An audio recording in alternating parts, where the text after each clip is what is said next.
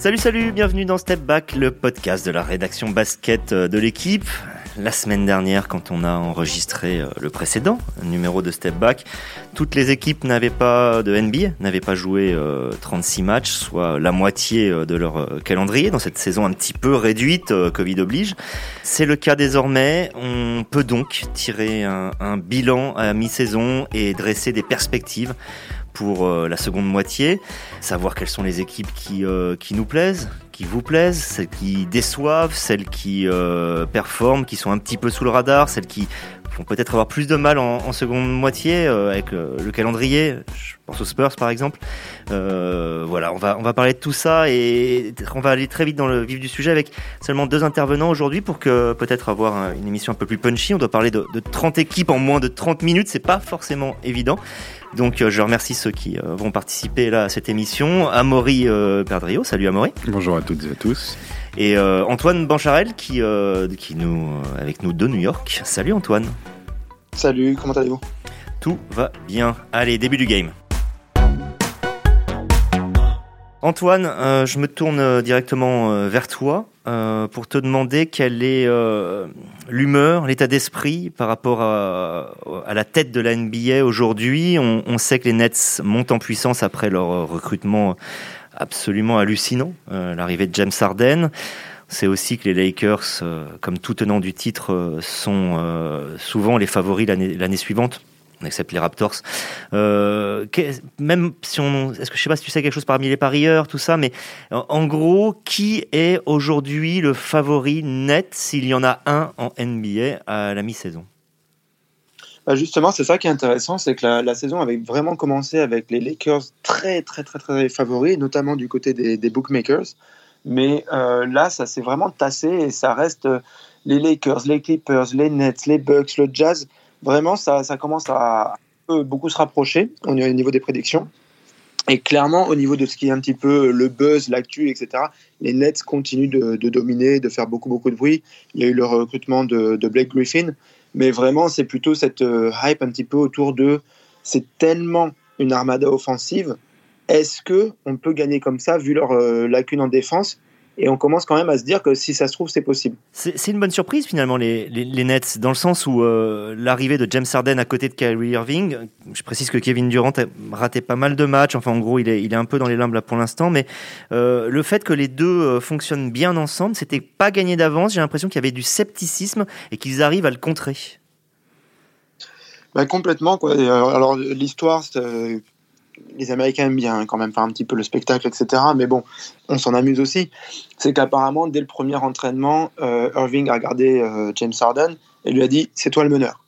Et du coup, les choses se sont faites naturellement comme ça. Et d'ailleurs, James Harden, sur ses premiers matchs, donnait, donnait beaucoup le ballon, hein. surtout sur les premières mi-temps. Il allait très peu au panier. Et euh, bah, du coup, les choses se sont bien mises en place comme ça. On a un Kyrie Irving qui joue poste 2, en gros, et qui fait très bien son, son rôle. Euh, mais qui organise aussi. Il y a plusieurs séquences où c'est quand même lui qui dicte un petit peu le jeu sur certaines choses. Il est plus investi du coup aussi en défense. Et du coup, euh, c'est vrai que ça fait un, bel équilibre. Là, Harden a quand même plus pris la main, notamment maintenant que Kevin Durant, euh, effectivement, n'a pas joué depuis plus de deux semaines maintenant. Donc c'est c'est assez plaisant à voir quelque part parce qu'effectivement c'était la surprise. Est-ce qu'il y a, a qu'un seul ballon pour tout le monde? Donc est-ce que ça peut fonctionner? Reste à voir quand même une fois qu'on aura vraiment, vraiment tout le monde. Euh, mais pour l'instant, c'est plaisant, c'est assez. Euh, on s'enthousiasme autour de cette équipe. Je partage euh, plus ou moins l'avis d'Antoine, personnellement, mais, mais parce qu'en fait, je pense que c'est une, une, donnée qu'on va rappeler pour beaucoup d'équipes, la dimension physique, gestion du physique. Euh, Durant n'est pas là depuis deux semaines. Quand il va revenir, il va falloir donc le ré, ré, réintégrer. Euh, faut rejouer un autre basket parce qu'avec Durant, c'est un autre basket qu'avec juste Irving et, et, Harden, pardon. Euh, j'ai pas envie de, j'irai pas jusqu'à dire que je suis sceptique sur les Nets, mais voilà, je, on, est en, on est en saison régulière, c'est une saison régulière très ramassée, un calendrier très ramassé, ce qui veut dire qu'en fait on est plus dans la gestion pour l'instant des, des, des, physiques et, du, et de la fatigue, et que voilà, le, vrai basket va commencer seulement au playoff, et à quel point seront-ils prêts, à quel point Durant sera-t-il sera prêt physiquement, parce que si on est déjà en train de gérer aujourd'hui sur des petits pépins euh, qu'on considère comme étant mineurs. Euh, est-ce qu'à la moindre alerte, ça peut, ça peut partir un peu aux délités Je sais pas. Je je, je, c'est plaisant, certes, mais c'est plaisant saison régulière. C'est efficace aussi, Maureen. Alors, si je peux me permettre de, de, de contrer un peu, c'est donc l'équipe qui marque le plus en NBA, mais ça, on sait que c'est toujours à relativiser par le rythme et l'efficacité.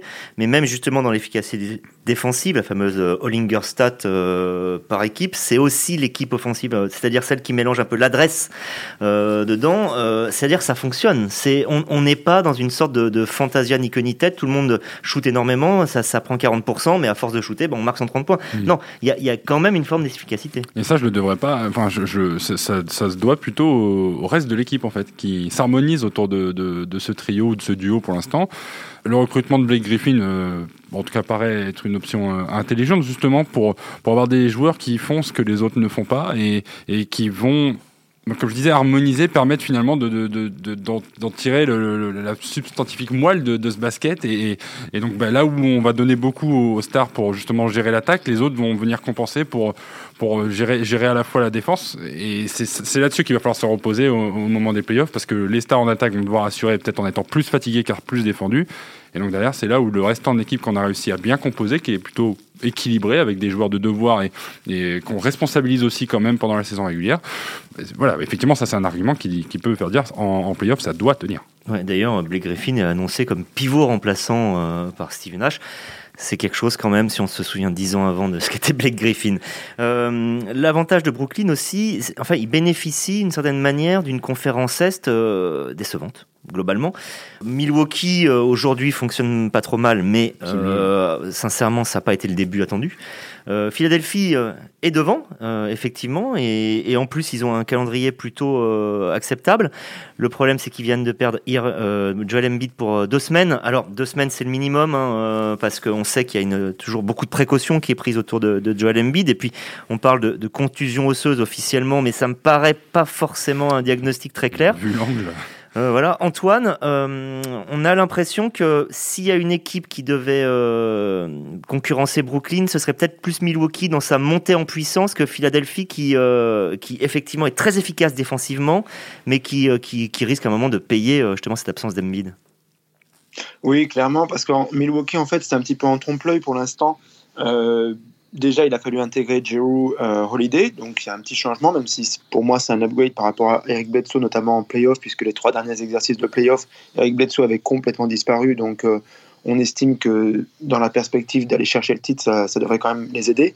Et justement, je disais que c'est un trompe-l'œil parce que tout ce qu'ils font actuellement, c'est beaucoup en fait tester, innover, changer, voir un petit peu différentes options, tous les défauts de Mike Budenholzer, qui en fait est un coach, coach, très prédictible, qui reste un petit peu toujours sur la même lignée euh, tout au long de la série de playoffs et qui du coup, bah, au meilleur des sept matchs, il y a un moment où ça casse. Quoi. Ils se sont pris, ils avaient ils menaient de 2-0 contre Toronto en 2019, ils se prennent un 4-2 derrière. L'an dernier, ils se font sortir de manière assez significative aussi.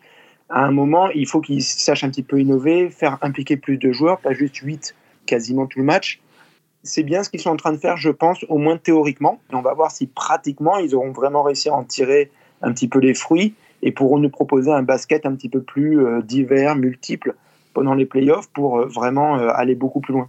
Pour Milwaukee, je pense qu'on va être fixé assez rapidement. Le calendrier jusqu'à la fin du mois de mars. Là, euh, déjà, c'est Philadelphie au prochain match. Oui, alors je précise que euh, on a enregistré oui. mercredi, ça va probablement être diffusé vendredi. Vous connaîtrez le résultat de, voilà. de Philadelphie-Milwaukee. Donc, au-delà de Philadelphie qu'ils ont déjà affronté, il y a un double affrontement contre Boston, New York qui cette année tourne pas si mal que ça, et ensuite les Clippers, les Lakers.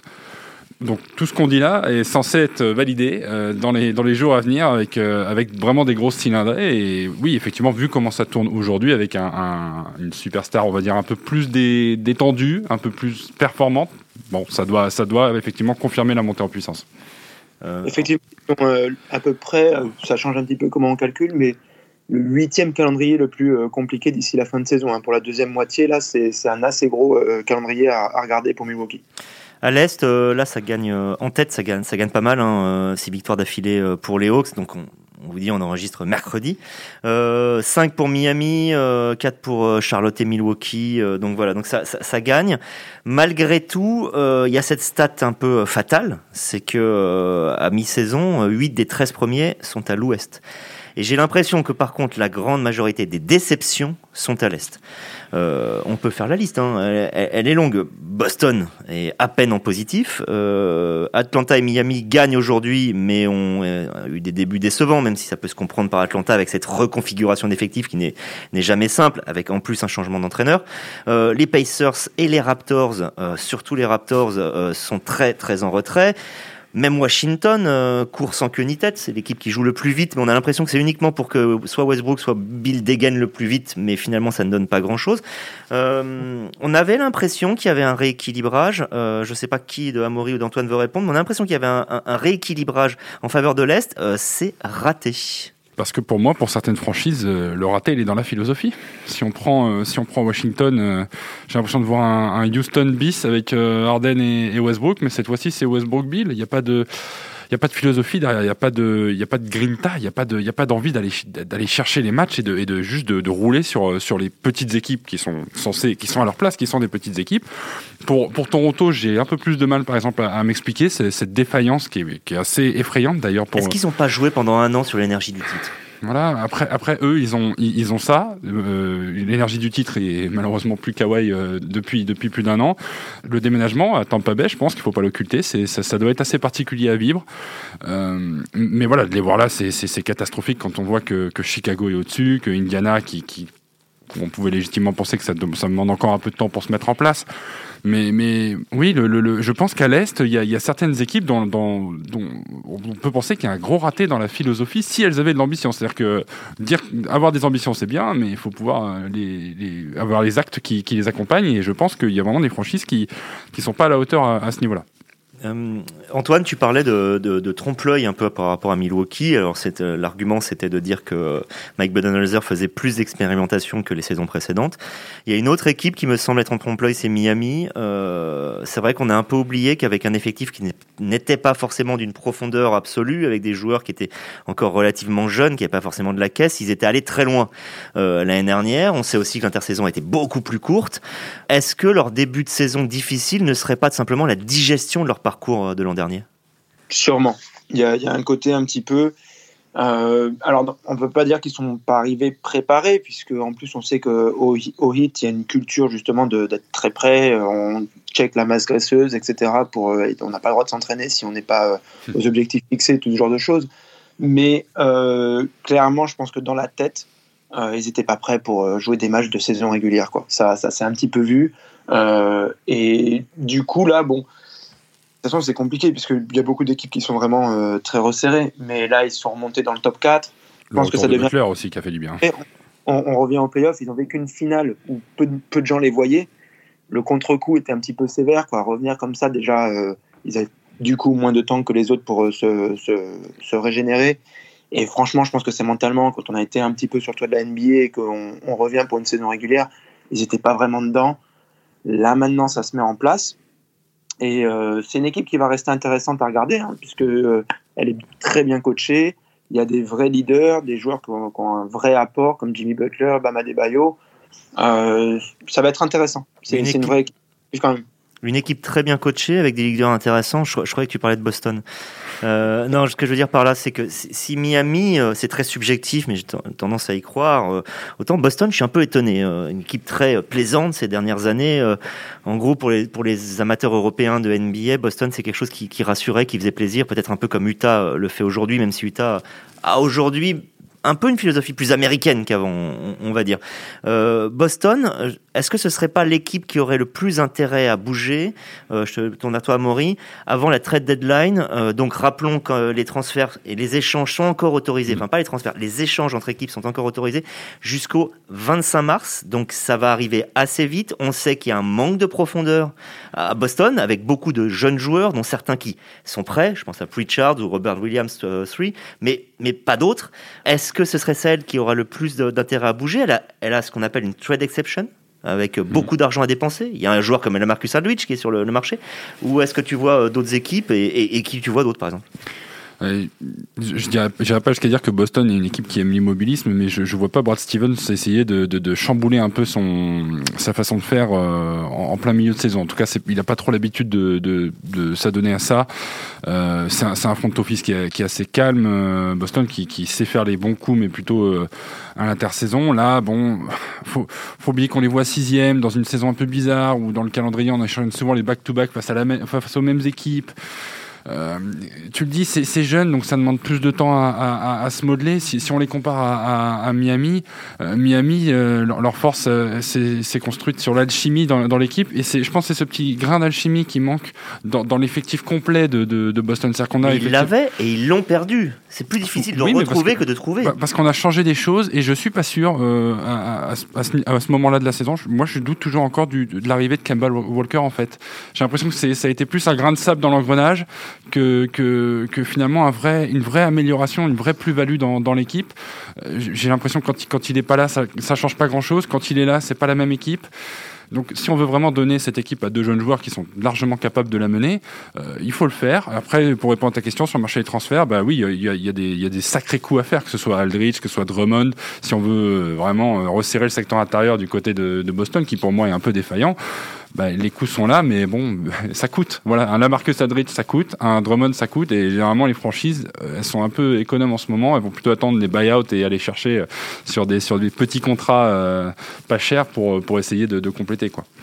Antoine, passons à, l'Ouest parce que on a beaucoup parlé, en parlant de l'Est, des équipes qui, déçoivent, qui ont déçu jusque-là, qui ont encore la possibilité de se relancer. Euh, par contre, à l'Ouest, on a des véritables bonnes surprises. Alors, sans classer Utah comme une bonne surprise, on va dire que Utah, leader de la NBA avec cette solidité-là, c'est quand même malgré tout surprenant, avec aussi un jeu en évolution euh, et, ces prises de risque à trois points, qui sont des prises de risque extrêmement payantes, encore 44% euh, cette nuit à Boston, il faut quand même le faire, et surtout Phoenix. S'il y a une équipe, alors bien sûr, on peut se satisfaire des, des, des résultats de, de, de, New York après tout ce qu'ils ont vécu, de Charlotte avec les bons débuts de, de la Melo Ball, mais s'il y a bien une équipe surprise, ce ne serait pas Phoenix cette année, qui, rappelons-le, euh, est, euh, je crois, deux, alors deuxième à l'Ouest, ça c'est sûr. Euh, le bilan global, ils sont euh, troisième bilan de la NBA, c'est extraordinaire. Non, franchement, oui. Et, personnellement, je peux un petit peu. J'aime beaucoup ton non, franchement, oui. voilà. Euh, non, mais je dis non parce qu'en fait, euh, c'est vrai qu'en début de saison, moi, je les voyais pas euh, à ce point-là performants. On sait que Chris Paul, c'est toujours quelqu'un qui va aider, mais je les voyais pas forcément capables d'enchaîner ça. encore une fois, ça reste toujours assez regroupé. Hein, le, classement, on n'est pas très loin, quoi, mais quand même, ils sont largement dans, dans un top 4 à l'ouest. Moi, ce qui m'inquiète le plus, c'était un petit peu. ils ont beaucoup dépensé pour Chris Paul et ils n'ont rien derrière. Donc en gros, ils ont vraiment ces deux années-là et encore, euh, il faut qu'ils s'engagent pour l'année suivante pour que vraiment ça, ça, se, ça donne quelque chose sur la durée. Mais là, maintenant, tout de suite, ils ont un calendrier un petit peu compliqué derrière, mais pas hyper compliqué, sur les 10-11e, en gros, le, le, plus compliqué. Ça peut continuer sur cette durée-là, quoi. Euh, enfin, sur cette lancée-là, je veux dire. C'est. Alors moi, euh... moi, je sais pas, moi, ce qui m'embête justement dans ce calendrier, c'est que j'ai l'impression qu'ils les victoires qu'ils ont eues face aux fortes équipes, euh, c'est des victoires qu'ils ont eues euh, quand ces équipes-là en face n'étaient pas au top de leur forme, en difficulté avec des joueurs blessés. Ouais, mais tu euh, crées une dynamique là-dessus. Oui, oui, bien sûr, mais gagner les Lakers sans Davis, c'est pas la même que gagner les Lakers avec Davis. Donc je, je, ça n'enlève rien à, au formidable, à la formidable première moitié de saison de, de Phoenix. Je suis premier avis, j'aime beaucoup cette équipe et, et ce qu'elle dégage, à la fois dans son coaching et dans, et dans, dans les joueurs qui l'incarnent. Euh, mais justement, c'est encore une fois, c'est un peu comme on disait pour Milwaukee. La preuve va devoir être faite par le calendrier et par des prestations face au gros. Je vois, je, vois Denver. Euh, voilà, Phoenix, euh, contre Denver, ça n'a pas toujours été ça. Par exemple, hors Denver, c'est une équipe installée à l'Ouest, c'est une référence à l'Ouest aujourd'hui. Donc, il faut gagner contre des équipes comme ça pour pouvoir montrer qu'on est vraiment à ce niveau-là. Euh, quand même, il y a une défense à Phoenix. C'est pas ce qui permettrait d'y croire, Amaury? Rappelons-nous, rappelons-nous, on pourrait inviter Gaëtan Scherer ici, qui est le, le, le plus grand fan de mmh. Phoenix euh, de, de toute la rédaction, euh, qui rappelait il y a encore trois ans, euh, quand Phoenix avait le plus mauvais bilan de la NBA, avec un roster qui ressemblait honnêtement même pas à une équipe de fin fond d'Euroleague. Enfin, c'était une, une, catastrophe. C'était de la CBA. Pardon, la CBA, pour ceux qui connaissent pas, c'est l'ancêtre de la G-League. Euh, là, il y a une défense. on sait que c'est là-dessus qu'on va construire au minimum une solidité, solidité à terme peut-être pas des victoires ou des titres, mais mais ça c'est une vraie nouveauté. Et, d'ailleurs, Antoine Amaury, est-ce qu'on a un peu des clés de cette amélioration? C'est la patte Monty Williams, c'est la maturité d'un groupe? Bah, il y, a quand même un assez gros impact, je pense, de DeAndre Ayton, qui autant, moi, je trouve, offensivement, me frustre encore un petit peu. Mais euh, défensivement, c'est vraiment, ils peuvent se reposer sur lui. C'est le mur euh, qui protège euh, la peinture. Donc, franchement, là-dessus, c'est c'est pas le seul hein, élément, mais pour moi, c'est un élément très plaisant. C'est vrai que ça, ça les classe du coup quasiment top 5 défense de toute la NBA, sixième. Donc, ça, ça évolue un petit peu chaque soir quasiment. Quatrième là en ce moment. Pardon? Quatrième, même euh, après les matchs de mardi. On ne doit pas regarder sur les mêmes sources du coup. Mais, euh, et euh, du coup, c'est Parce qu'on savait que ça, tournerait bien en attaque. Hein. Là-dessus, il n'y avait aucun problème. Quand on a une arme comme Devin Booker, qu'on a un Chris Paul qui peut organiser tout ça, il n'y a aucun souci. Mais c'est vrai que cette défense, c'est clairement ce qui leur a permis d'être dans un tout autre niveau de discussion où bah, c'est pas juste un deuxième tour qu'on peut penser. On peut se dire si les choses se passent bien pour eux, est-ce que ça peut aller plus loin? Ça reste quand même euh, un jeu de probabilité, quoi.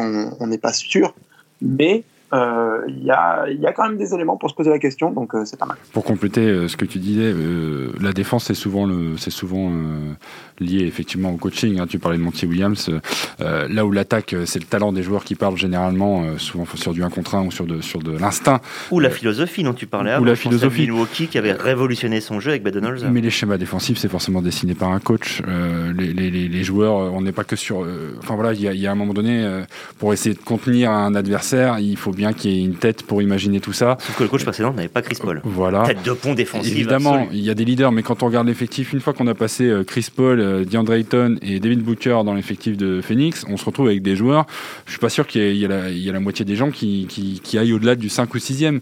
Donc, donc ça veut bien dire qu'on a réussi à faire de, gens dont on, ne connaît, dont on ne sait trop rien, des joueurs de devoir, des joueurs qui vont justement, comme on disait, bah voilà, venir compléter, harmoniser tout ça comme à Brooklyn. Euh, voilà, c'est un peu cependant là. Il y a une harmonie derrière avec des joueurs de devoir euh, dont le scouting est peut-être un peu plus faible. Donc les équipes en face savent pas trop euh, comment ça défend, pourquoi ça défend, pourquoi c'est aussi fort défensivement. Et donc bah, soir après soir, ça finit par, par payer et ça se multiplie. Quoi. Si je devais faire un pari, pourtant j'aurais tendance à croire, ce ne sont pas que des propos de café du commerce, mais, euh, mais aussi basés sur, sur les faits récents, que Portland pourrait euh, monter, peut-être passer devant euh, Phoenix, au-delà des équipes dont on attend une montée en puissance logique euh, de type Lakers et Clippers. Portland, cette nuit, enfin du moins dans la nuit de mardi à mercredi, Damien Lillard a, marqué 50 points, compensé un retard de 17 points dans les 6 dernières minutes, inscrit les lancers francs de la gagne.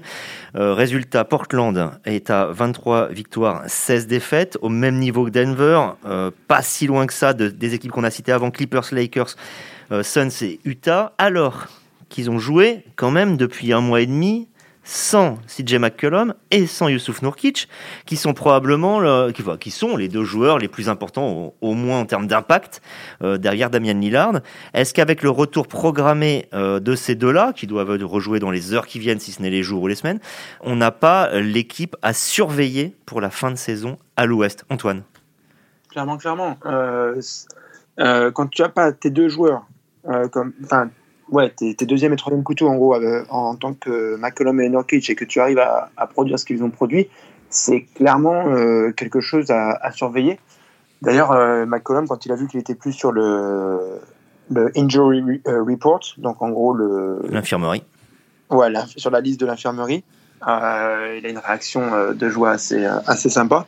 parce que voilà, il ronge son frein, il a clairement envie de jouer. Ça fait partie vraiment des leaders et des moteurs de cette équipe encore. Donc on peut se dire que là, quand ils vont passer le cinquième, effectivement, ça, ça, peut donner quelque chose d'assez plaisant et intéressant à regarder. Maintenant, j'ai quand même envie de dire que c'est un petit peu toujours pareil avec les Blazers. Ça va bien jouer, ça devrait faire quelque chose de très intéressant en, en playoff où c'est Dame Time, quoi. C'est à Dame Lillard de, de un petit peu rentrer ses paniers décisifs, etc., qui euh, bah, donnent des moments euh, toujours euh, très sympas, très excitants. Mais on ne peut pas imaginer qu'ils aillent très très loin, mais ça devrait quand même être une équipe qui, qui marque beaucoup les esprits. pour aller plus loin, je pense même que ça pourrait presque être l'année ou jamais. C'est-à-dire que là, ça fait, ça fait un bout de temps qu'ils jouent tous ensemble, en fait. Euh, sous les ordres du même coach. Euh, la, la, venue de Carmelo Anthony fait vraiment du bien. Euh, là où les premières semaines, les premiers mois, on était tous un peu dubitatifs parce que c'était pas ça. On sentait, on sentait un peu le, vieux papy, le dinosaure qu'on essayait de réveiller. Là, il a un vrai rôle en sortie de banc. Il y a des jeunes qui sont là derrière pour pousser derrière euh, le, trio. Donc c'est l'année, c'est un peu l'année ou jamais. S'ils n'y arrivent pas cette année, ce sera la preuve que là, pour le coup, l'alchimie et l'expérience euh, sur la durée, bah, finalement, ne font pas l'affaire parce que les limites se trouvent autre part et probablement en défense. Pour résumer, hein, donc ce qui se passe à l'Ouest pour ceux qui, suivent la NBA mais qui n'étaient peut-être pas euh, totalement au point euh, à fond sur les box scores euh, tous les matins, c'est aussi le but de ce, podcast de réexpliquer ça. On a donc deux équipes, Utah et Phoenix, qui sont devant de manière un peu surprenante, disons surprenante pour Phoenix, un peu moins pour Utah, mais du moins qu'elle soit largement devant. Voilà, on a les favoris qui sont pas loin derrière, Lakers, Clippers, Clippers, Denver, enfin Denver avec Portland les Spurs qu'on n'attendait pas forcément à pareille fête, qui sont à la lutte, et puis euh, tout un magma d'équipes. Par exemple, je pense aux Warriors qui viennent de, de, de battre Utah. C'est un match qu'on a pu voir euh, facilement en France puisqu'il était un horaire, on va dire, raisonnable. Euh, C'était un peu la symbolique, Antoine, de ce que peut faire euh, Golden State, c'est-à-dire quelque chose de très beau avec un James Wiseman qui tout d'un coup justifie sa haute place à la, à la draft, et, et, et de l'autre dont on sait qu'il n'y a aucune continuité. Est-ce que ça peut être l'équipe surprise de l'Ouest à la deuxième moitié de saison, les Warriors? Est-ce que les Pelicans vont enfin réussir à, lancer quelque chose? Qu'est-ce que tu en penses? Je ne sais pas si ça peut être l'équipe surprise, les Warriors, parce qu'ils ont quand même un Steph Curry, un Draymond Green. Mais, euh, et puis il y, a des joueurs de qualité, tu as mentionné Wiseman, Kelly Oubre qui finit par comprendre un petit peu comment ça marche le système Warriors. Donc, euh, ça commence un petit peu Quand j'ai lu qu'il avait marqué 20 points de moyenne au mois de février, je dois avouer que mes yeux en sont un peu sortis. Mais bon, oui. Ben oui, parce qu'il en fait, il, était complètement perdu euh, dans, le système Warriors, dans comment ça joue, etc. Et euh, là, il a commencé un petit peu à, comprendre, à prendre le pli, à comprendre comment ça marche.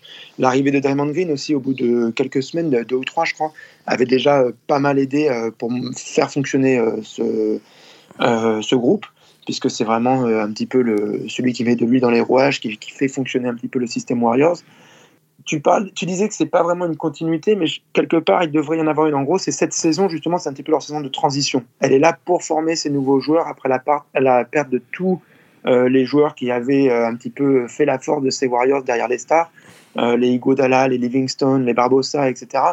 là, ils sont en train de former justement une génération qui doit pouvoir aider quand on espère que les Thompson reviendra et qu'il reviendra surtout à un niveau qui a été le sien et qui aussi euh, dans un état de santé qui lui permettent de durer. Non, mais le problème du coup, c'est que tu expliques la, la tu, enfin, tu expliques la formation, mais du coup, tu expliques en même temps forcément avec ce que tu dis la discontinuité dans les résultats de la saison. C'est-à-dire que ça peut gagner un match contre Utah un soir et franchement, moi j'ai regardé le match, c'était joli, hein, c'était très offensif, euh, c'était c'était voilà, c'était un peu décousu, enfin vraiment euh, beaucoup de première attention. Je suis pas sûr qu'Andrew Wiggins joue comme ça tous les jours. Mais voilà, le problème, le problème c'est que ça peut être ça un soir et ils rejouent le même Utah Jazz le lendemain et ils en prennent 40 parce qu'en fait euh, ils, ils, défendent pas et que et que bah, comme c'est jeune bah, ça justement il n'y a pas cette continuité là dans la performance. Et d'ailleurs ça énerve un peu Stephen Curry je crois qu'il en a marre de prendre des, des, des, des, valises sur certains soirs. Et moi je pense que ça pourrait être la, mauvaise surprise de, de la saison c'est-à-dire qu'on les verrait échouer à la 9 ou 10e place parce qu'à un moment donné 9 ou 10e tu joues le play-in euh, avec un Stephen Curry sur un match, euh, Stephen Curry, pardon. Euh, Mais c'est pas les playoffs assurés. Et, et, et, je suis, je, je, mettrai pas ma main au feu que, que les Warriors, malgré la qualité d'un Curry et d'un Green, euh, ça, ça, puisse assurer vraiment une place en playoff sur la deuxième partie de saison.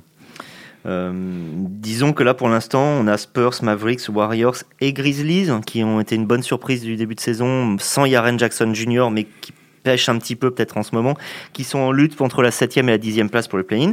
Et pour finir, on va justement parler des, équipes euh, qui sont en dessous, c'est-à-dire est-ce quelles sont les équipes qui tankent vraiment? Rappelons ce que le verbe tanker signifie, euh, c'est perdre volontairement pour être le moins bien classé, pour avoir le plus de chances de choisir haut à la draft, donc avoir un des meilleurs espoirs. Euh, est-ce que alors il y a des équipes, c'est sûr Détroit, Détroit dernier à, à l'est, la question ne se pose pas. Euh, c'est même en, a- en obtenant un Midou Diallo qui est un bon ailier, c'est pas comme ça qu'on va remonter en playoff. Euh, Minnesota, euh, ça n'a pas fonctionné au début. Ils partent de vraiment trop loin, même si Carl Anthony Towns est maintenant de, de retour. Euh, et Houston qui en est à 17 défaites d'affilée, mais Houston c'est plus un chantier à ce niveau-là. On, on refait les fondations et on a, on a refait un trou dans la terre.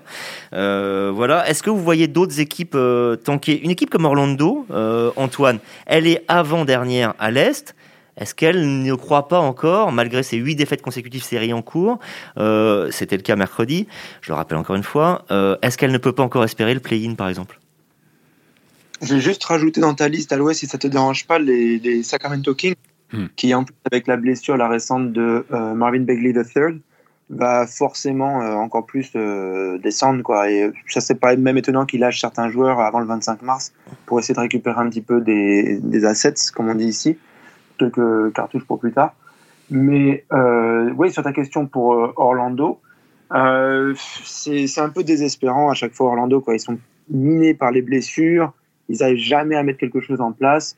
En plus, nous, on a forcément l'intérêt à toujours un petit peu à, à la regarder, puisqu'on a Evan Fournier, il y a aussi Nicolas Vucevic qui est, qui est francophone, et euh, son amitié avec Evan à chaque fois donne pas mal de choses. Mais euh, puis c'est un joueur qui joue très bien, All-Star, rappelons-le, deux fois. Euh, mais euh, moi, je sais même plus quoi dire sur Orlando, si tu veux, et d'ailleurs non plus. Quoi. Au bout d'un moment, ça, ça, prend pas, ça marche pas, il y a des blessures, ou des fois les recrutements sont un petit peu suspects. En gros, c'est une équipe qui a à la fois pas de chance et qui, franchement, est peut-être pas quand même très très bien euh, dirigée, quoi, il faut le dire au bout d'un moment.